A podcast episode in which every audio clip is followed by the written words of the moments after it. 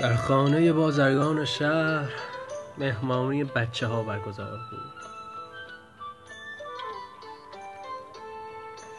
پدر و مادر پدر و مادر تمام بچه های حاضر در مهمانی یا پولدار بودند یا اسم و رسم دار. خود بازرگان ثروتمند و درس خوانده بود دانشگاه دیده بود. پدرش در این مورد پافشاری کرده آن نجیب زاده پاک دل و درستکار گذرانش را با دلالی رمه آغاز کرده بود. پول و پله در آورده بود و پسرش پی برده بود که چطور از این کار ثروت کلانی به هم رساند. مرد جوان هوشمند و خوشقدر بود. اما مردم بیشتر از مال و منال هنگفتش حرف می‌زدند و از صفات پسندیدهاش یادی نمی‌کردند اشخاص اسم رسمدار در خانه او جمع بودند. بعضی از آنها بزرگزاده بودند و بعضی پاک سرشت. وطنی چند صاحب هر دو صفت و شماری بی بهره از آنها. باری جشن و سور بچه ها به راه بود و میدانی که بچه ها عادت دارند آنچه را که فکر می کنند به زبان بیاورند. در جمع آنها دخترکی بود بسیار زیبا و بی اندازه خودپسند. خودپسندی را خدمتکارها در کلش فرو کرده بودند.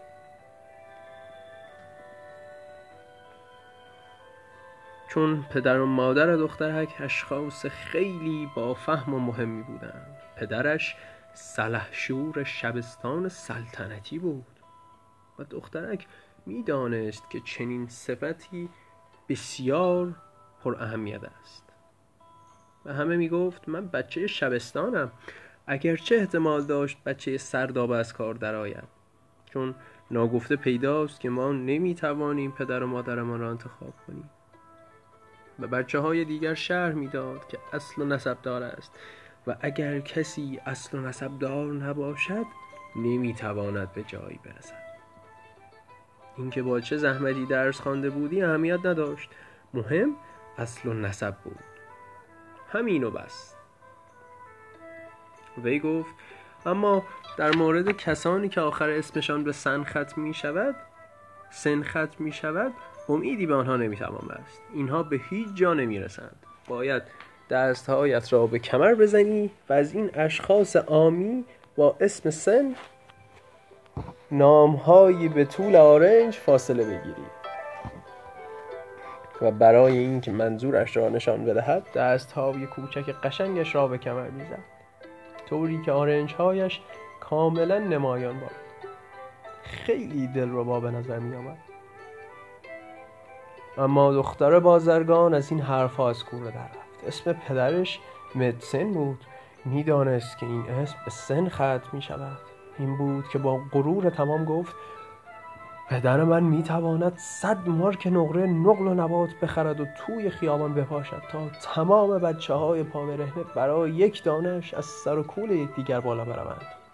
از پدر تو این کار برمیآید دختر سردبیر روزنامه گفت. ولی پدر من می‌تواند تو روزنامه خدمت پدر تو برسد و پدر تمام شما و همه پدرهای شهر. مادرم می‌گوید که بی علت نیست که همه از او حساب می‌برند. پدر من در روزنامه فرمان میراند و طوری با تکبر سرش را گرفت بالا که گفتی شاهزاده خانم واقعی بود و پدری داشت که بر قلمرو پادشاهی حکومت القصه پشت در که نیمه باز بود پسرک فقیری ایستاده بود. و از شکاف در داشت توی اتاق را نگاه از بس فقیر و تنگ دست بود اجازه نداشت در مهمانی شرکت کند. کارش چرخاندن سیخهای کباب بود برای آشپز باشی و به جای دست مزد و به جای دستمزد اجازه گرفته بود که پشت در بایستد و بازی بچه های دیگر را تماشا و از این فرصتی که به او داده شده بود قند در دلش آب شد.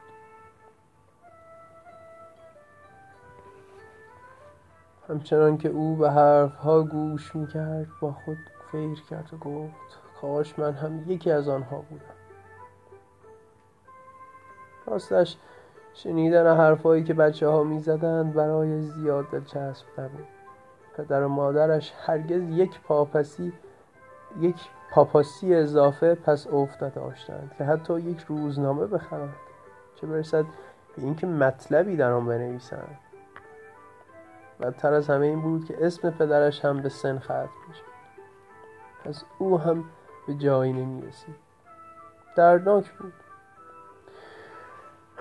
اما به هر صورت به دنیا آمده بود از آنجا که هرگز جز این نشنیده بود که او هم باید اصل نسب دار باشد خاطرش از این بابت جمع.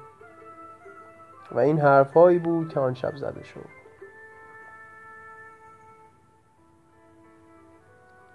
باری سالها آمد و رفت و با گذشت, با گذشت سالها بچه ها بزرگ شدند.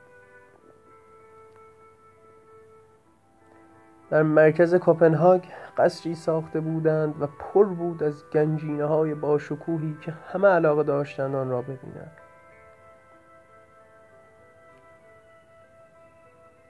مردم از نقاط دور و درازی برای تماشایش می آمدند راستی این قصر مال کدام یک از بچه های یاد شده بود؟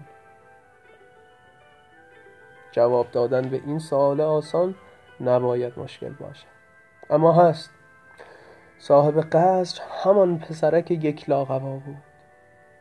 همان که پشت در ایستاده بود. او برای خود کاره شده بود.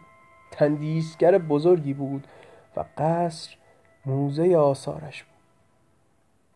دیگر اهمیتی نداشت که نامش به حروف سن ختم می شود توروالد سن بود که تندیس های مرمرینش در میدان پتروس قدیس روم قرار دارد.